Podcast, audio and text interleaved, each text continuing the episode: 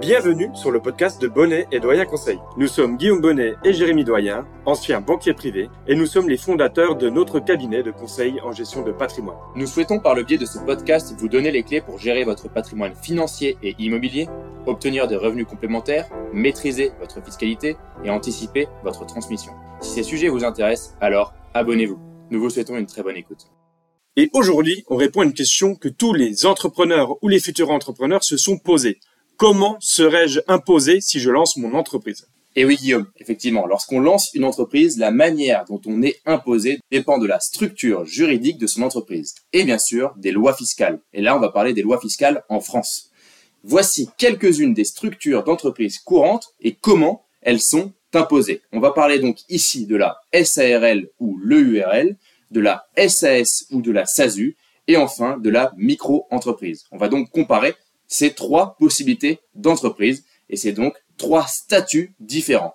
Nous ne parlerons pas dans ce podcast de l'entreprise individuelle. Allez, commençons donc par expliquer ce qu'est une SARL et quelle est la fiscalité pour une SARL. On parle bien de la société par action à responsabilité limitée ou de l'entreprise unipersonnelle à responsabilité limitée. SARL et EURL, c'est la même chose, sauf que EURL, c'est quand on est tout seul. Exactement. On va donc commencer par cette SARL, on avancera ensuite sur les autres types de sociétés. La SARL, c'est une des sociétés avec la SAS qui est euh, souvent la plus utilisée quand on va monter une euh, activité et qu'on va euh, vouloir choisir un des statuts pour faire son activité. On, a un intérêt qui est énorme sur la SARL, c'est souvent quand on va comparer les charges sociales. On va donc commencer par parler des cotisations sociales. Quand on est gérant majoritaire d'une SARL en France, on va être considéré comme TNS. TNS, c'est travailleur non salarié. Il doit donc, le TNS, payer des cotisations sociales, notamment pour ce qui est de l'assurance maladie et de la retraite sur ses revenus professionnels. Et ici, ces cotisations sociales, justement, quand on est gérant majoritaire d'une SARL, elles vont être en moyenne autour des 45%.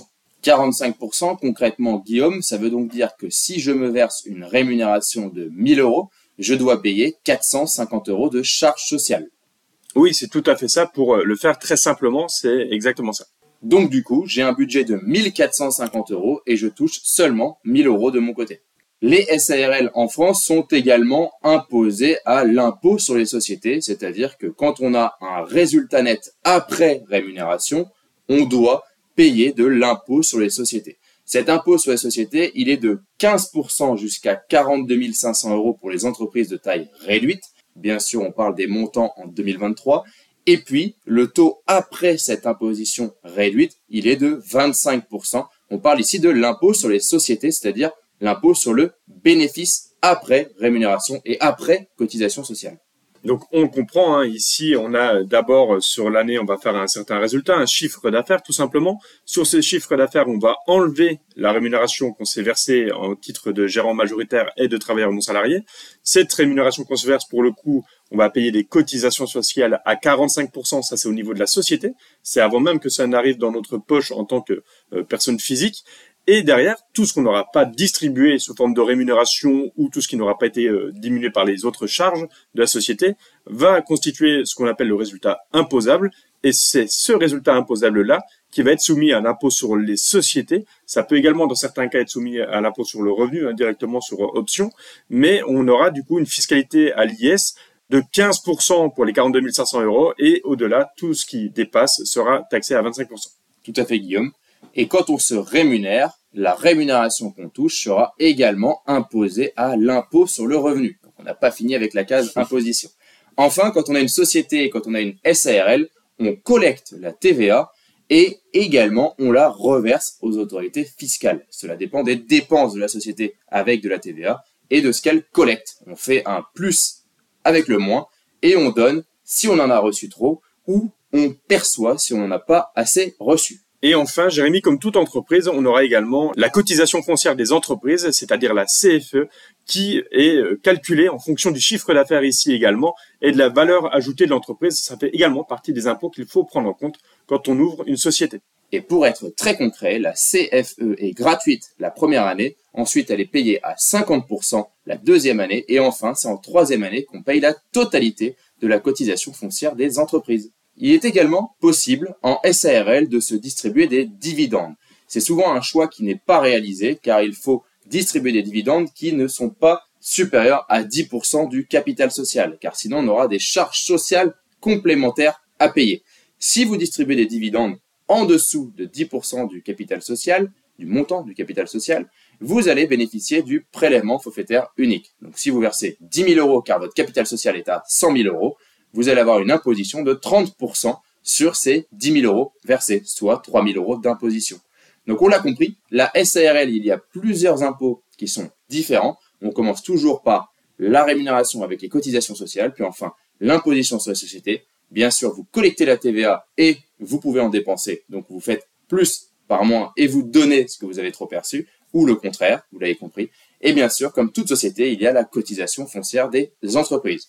On a fait le tour de la SARL, on enchaîne maintenant sur la société par action simplifiée, la SAS, ou également la SASU, société par action simplifiée unipersonnelle. Et ici, en SAS, on a une première grande différence déjà avec la SARL qui va intéresser beaucoup de nos auditeurs, je pense. C'est pour ce qui concerne la rémunération, encore une fois.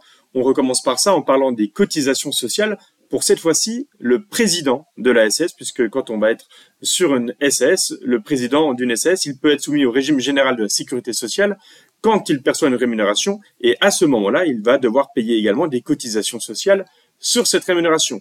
Et là, les cotisations sociales, elles sont en moyenne à hauteur de 80% de votre rémunération, ce qui euh, peut sembler très lourd quand on se souvient des 45% sur la SRL pour les TNS. Et oui, Guillaume, cette fois-ci, si je me verse une rémunération de 1000 euros, je donne 800 euros de cotisation sociale. Donc le budget pour mon entreprise, au lieu d'être que de 1450 euros, il doit être de 1800 euros pour que je puisse percevoir 1000 euros de rémunération. Une fois que je reçois cette rémunération, je le rappelle, je suis imposé à l'impôt sur le revenu en fonction de la rémunération que je souhaite me distribuer. Point important également, suite à ça, on a toujours, après la rémunération et les cotisations sociales, l'imposition sur les sociétés. Et cela fonctionne de la même manière que la SARL. 15% sur le bénéfice jusqu'à 42 500 euros pour les entreprises de taille réduite, puis 25% au-delà de 42 500 euros de bénéfice. Pour rappel, le bénéfice, c'est bien après la rémunération et après toutes les charges, dont la CFE et les autres taxes qu'on peut avoir dans une société. C'est important de le comprendre. Hein. Le bénéfice, c'est vraiment le résultat net. Et là, Jérémy, on commence quand même à se poser une question, c'est pourquoi est-ce que la SS, du coup, elle est choisie par certains? Parce que là, elle semble vraiment euh, moins intéressante. Un premier élément de réponse, déjà, c'est euh, que ces cotisations, pour revenir à ça, à 80%, elles permettent également d'avoir une protection sociale plus importante. On aura euh, des cotisations pour ce qui va être les congés maternité, paternité et une meilleure protection en vue de la retraite. C'est pour ça qu'on a une équivalence et que certaines personnes vont préférer avoir 80% de charges, certes, c'est plus important. Par contre, on a une plus grosse protection et on est assimilé salarié. Donc le statut est un peu différent et la protection plus importante. Mais est-ce qu'il y a un autre avantage justement au niveau de la rémunération? Eh bien tout à fait Guillaume. Cette fois-ci, vous l'avez entendu tout à l'heure dans la SARL, on était limité pour la partie dividende à 10% du capital social, sinon on devait donner des charges sociales complémentaires qui peuvent être très importantes dans certains cas. Ici, pas de limite, vous pouvez vous verser autant de dividendes que vous souhaitez. Attention, vous devez vous verser quand même un minimum de rémunération pour éviter une taxe PUMA, une taxe pour les personnes qui éviteraient cette partie rémunération et charges sociales. Donc pour les dividendes, on va pouvoir se verser des dividendes après avoir payé l'impôt sur les sociétés. J'insiste, il faut payer l'impôt sur les sociétés et donc avoir des bénéfices pour se distribuer des dividendes. Et quand on distribue des dividendes, on est imposé à 30% seulement. C'est le prélèvement forfaitaire unique. 12,8% d'imposition sur le revenu et 17,2% de prélèvements sociaux. Donc oui, on peut agir au lieu de payer 80% de charges sociales. On va payer cette fois-ci 15% ou 25% d'IS, puis 30% sur les dividendes qu'on se distribue. Donc on arrive en moyenne entre 40 et 45% de fiscalité. Et là, si je comprends bien, Jérémy, là où c'est intéressant aussi, c'est dividendes, c'est que si moi j'ai une tranche marginale à 41% ou même déjà à 30%, euh, ça sera beaucoup plus intéressant d'utiliser ces dividendes, même si ma protection sociale, pour le coup, faut le dire, est plus faible. Mais en termes d'imposition sur le revenu, j'y gagne clairement une fois que j'ai été de tranche élevée d'imposition. Ben, tout à fait. Imaginons, Guillaume, on prend un exemple simple. Tu souhaites te rémunérer 10 000 euros par mois. Ces 10 000 euros par mois, tu vas devoir payer 8 000 euros de charges sociales. Donc déjà, ton budget, il est de 18 000 euros. Et sur ces 10 000 euros que tu vas recevoir, tu vas payer 2 000 euros d'impôts. Donc il te reste plus que 8 000. Dans le cas concret, sur les 18 000 euros de budget, il te reste 8 000 euros, presque 40-45% de ton budget alloué pour ta rémunération. Alors que si tu passes par la case dividende, tes 18 000 euros seront plus proches des 11-12 000 euros après imposition société et prélèvement futur unique. Donc oui, il peut y avoir des arbitrages à réaliser et pour cela, il faut être accompagné par un conseiller en gestion de patrimoine car le faire tout seul serait un véritable casse-tête. Oui, on comprend bien ici. Ça n'a pas forcément de sens non plus de tout mettre en dividende parce qu'on va être taxé et il faut bien quand même cotiser un peu, avoir des rémunérations quand on est président d'une SAS. Mais c'est vrai qu'on peut avoir un mix des deux qui nous permet de profiter de l'avantage euh, de la rémunération en tant que président d'une SAS et surtout de profiter des dividendes pour une rémunération complémentaire et augmenter tout simplement son pouvoir d'achat avec sa rémunération annuelle. Exactement, Guillaume. Pour ce qui est de la TVA, c'est la même chose que la SARL. On la collecte sur les ventes de biens ou de services et on la reverse aux autorités fiscales. Puis, enfin, il y a la CFE, comme pour toute entreprise, la cotisation foncière des entreprises. Allez Guillaume, on arrive maintenant au tour de la micro-entreprise. On a vu la SAS et la SAL. Et là, pour la micro-entreprise, on euh, touche à quelque chose que beaucoup d'entrepreneurs connaissent dans les premières années justement de leur activité. C'est souvent un choix qui est fait parce qu'il est plus simple pour commencer. On recommence avec le régime fiscal du micro-entrepreneur. Ici, le micro-entrepreneur, il va bénéficier d'un régime fiscal qui est simplifié. On le comprend, c'est le principe même de la micro-entreprise. Mais ce régime fiscal simplifié, c'est que le micro-entrepreneur va être soumis à un régime de taxation qui est forfaitaire, ce qui signifie que les impôts, ils sont calculés sur la base d'un pourcentage du chiffre d'affaires qui est on rappelle que pour être considéré comme une micro-entreprise, il faut faire un chiffre d'affaires inférieur à 188 700 euros pour les activités de vente de marchandises, de vente à consommer sur place et de fourniture de logement, et un chiffre d'affaires inférieur à 77 700 euros pour les prestations de services relevant de la catégorie des bénéfices industriels et commerciaux ou des bénéfices non commerciaux. On parle ici des BIC ou des BNC. Et donc, Guillaume, pour revenir sur ton cas, Effectivement, quand on est micro-entrepreneur et qu'on fait ce chiffre d'affaires, prenons par exemple pour les BNC, je dois faire un chiffre d'affaires inférieur à 77 700 euros, j'aurai un abattement de 34% sur le chiffre d'affaires réalisé, puis 50% si je suis en BIC, puis 71% pour les activités de vente. Donc oui, l'abattement est plus intéressant pour les activités de vente que pour les prestations de services, on le comprend ici. Et une fois que cet abattement est appliqué, nous sommes imposés à l'impôt sur le revenu. Ça veut donc dire concrètement que si j'ai un chiffre d'affaires de 75 000 euros en BNC, j'ai donc un abattement de 34%, j'arrive à 49 500 euros de base imposable, et ces 49 500 euros sont imposés à l'impôt sur le revenu, et j'ai une imposition qui est proche des 7 000 euros à l'impôt sur le revenu. Je récapitule pour que vous compreniez bien.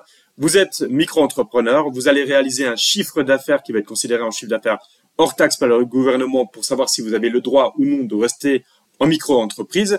Derrière, on va appliquer un abattement qui va dépendre de votre activité, si vous faites de la vente, si vous avez des euh, revenus de prestation de services BIC ou BNC, comme les activités libérales également. Et derrière, on a directement l'imposition sur le revenu au niveau de votre chiffre d'affaires après abattement. Je le rappelle, vous pouvez tout à fait opter aussi également pour le régime réel, qui est souvent et très rarement opté quand on a un chiffre d'affaires inférieur au montant indiqué. Donc on est imposé à l'impôt sur le revenu. Est-ce qu'il y a d'autres taxes, Guillaume, par exemple comme les charges sociales? Comment ça se passe? Parce qu'on a parlé des charges sociales dans les deux autres cas. Eh bien là, les micro-entrepreneurs, ils sont soumis à un régime qui est simplifié également au niveau des cotisations sociales. Elles sont calculées à nouveau sur un pourcentage du CA, du chiffre d'affaires, et elles varient en fonction de l'activité une nouvelle fois. Pour vous donner quelques exemples des calculs qui se font sur le CA, on va être à 12,30% du CA pour les achats-reventes de biens, on va être à 6% pour les euh, loueurs meublés de tourisme et on est environ à 21% pour toutes les autres activités. D'accord Guillaume, donc ça veut dire que dans notre cas concret de BNC, on est donc à 21%, c'est 21% à peu près, 21,2, 21,1, donc on a mis 21%. Donc ça fait donc 15 000 euros sur ce chiffre d'affaires à 75 000 euros. Donc au total, on a 21 000 euros d'imposition, voire même 22 000 en fonction de l'IR et en fonction de la situation familiale. Donc c'est important de comprendre qu'on a une forte imposition en micro-entreprise et des fois, il peut être préférable d'opter pour d'autres cas. Au contraire, dans certains cas, la micro-entreprise peut être également bien plus intéressante que la SARL ou la SAS. Exactement. Et pour terminer sur cette micro-entreprise, on rappelle que les micro-entrepreneurs, pour le coup, ne sont pas soumis d'office à la TVA. tant qu'ils n'atteignent pas à nouveau un certain seuil de chiffre d'affaires. Et c'est une fois seulement que ce seuil est dépassé qu'ils doivent facturer la TVA. Et à ce moment-là, la reverser à l'État, c'est euh, à nouveau de la collecte de TVA. Et pour ce qui concerne la cotisation foncière des entreprises, ici, ils doivent bien s'acquitter de la CFE uniquement si leur activité a généré un chiffre d'affaires supérieur également à un certain seuil. Oui, donc ils sont protégés pour certains seuils pour la TVA et la CFE, tout comme l'abattement qui est appliqué en fonction du seuil. Bien sûr, on pourrait dire si je suis micro-entrepreneur et que je dépasse ce seuil, que se passe-t-il? Vous avez le droit à une année où vous avez le droit de dépasser ce seuil et donc de ne pas être imposé au réel, puis une deuxième année, mais au bout de la deuxième année, c'est terminé. Vous allez passer en troisième année directement au régime réel. Et attention, car la note fiscale pourra être très lourde, car vous n'aurez plus cet abattement et souvent les charges ne sont pas aussi importantes que l'abattement appliqué. Et pour conclure cet épisode, il est important de comprendre que ici, on a échangé sur trois types de sociétés. Chacune a des avantages et des inconvénients. Et là, le point qu'il faut comprendre de votre côté quand vous nous écoutez, c'est que l'accompagnement, il va dépendre de votre projet, de votre situation et de vos objectifs. Et la personne la mieux placée pour vous accompagner dans cette définition de votre stratégie, c'est le conseiller en gestion de patrimoine qui pourra vous expliquer quelle société, quel type de société est le plus intéressant pour vous. Et peut-être même pour ceux qui sont déjà entrepreneurs et qui euh, sont déjà dans l'un des cas qu'on a présenté soit en SARL ou en URL, soit en SASU ou en SAS ou alors micro-entrepreneurs et qui se demandent comment est-ce qu'ils pourraient faire progresser leur activité parce que le chiffre d'affaires suit également sur leur activité, eh bien notre euh, préconisation à nous, une fois qu'on est en rendez-vous et qu'on peut vous accompagner, c'est de vous faire profiter peut-être des avantages de plusieurs de ces solutions et de développer sur d'autres euh, solutions avec euh, les discussions sur les holdings pour profiter par exemple d'une SAS au niveau de la holding et d'une SARL en bas ou inversement selon la situation encore une fois. C'est tout ça qu'on peut développer ensemble mais pour ça, il faut se faire accompagner par un professionnel qui est habitué à ce type de montage et qui pourra vous accompagner encore une fois en fonction de votre projet à vous personnellement. Oui, exactement. Ce que veut dire Guillaume ici, c'est que vous n'êtes pas obligé de tout le temps opter pour une seule solution. On peut avoir plusieurs solutions dans un schéma et un schéma global avec par exemple la holding. Et pour en savoir plus, vous pouvez déjà aller écouter notre épisode 27 la holding sera peut-être le pilier de votre futur succès patrimonial. Je pense que cet épisode est très complémentaire à celui qu'on vient de faire aujourd'hui. Et pour nous aider à développer, à vous proposer toujours euh, plus de contenu de qualité et euh, que ce podcast de l'art de la gestion patrimoine progresse sur les plateformes d'écoute, je vous propose de nous laisser un avis 5 étoiles, ça nous aidera énormément et n'hésitez pas également à nous laisser un commentaire. Si vous souhaitez prolonger la discussion, alors vous pouvez directement prendre contact avec nous sur notre site bonnetdoyenconseil.com. C'était Guillaume Bonnet et Jérémy Doyen et nous vous remercions pour votre écoute. À bientôt pour un nouvel épisode.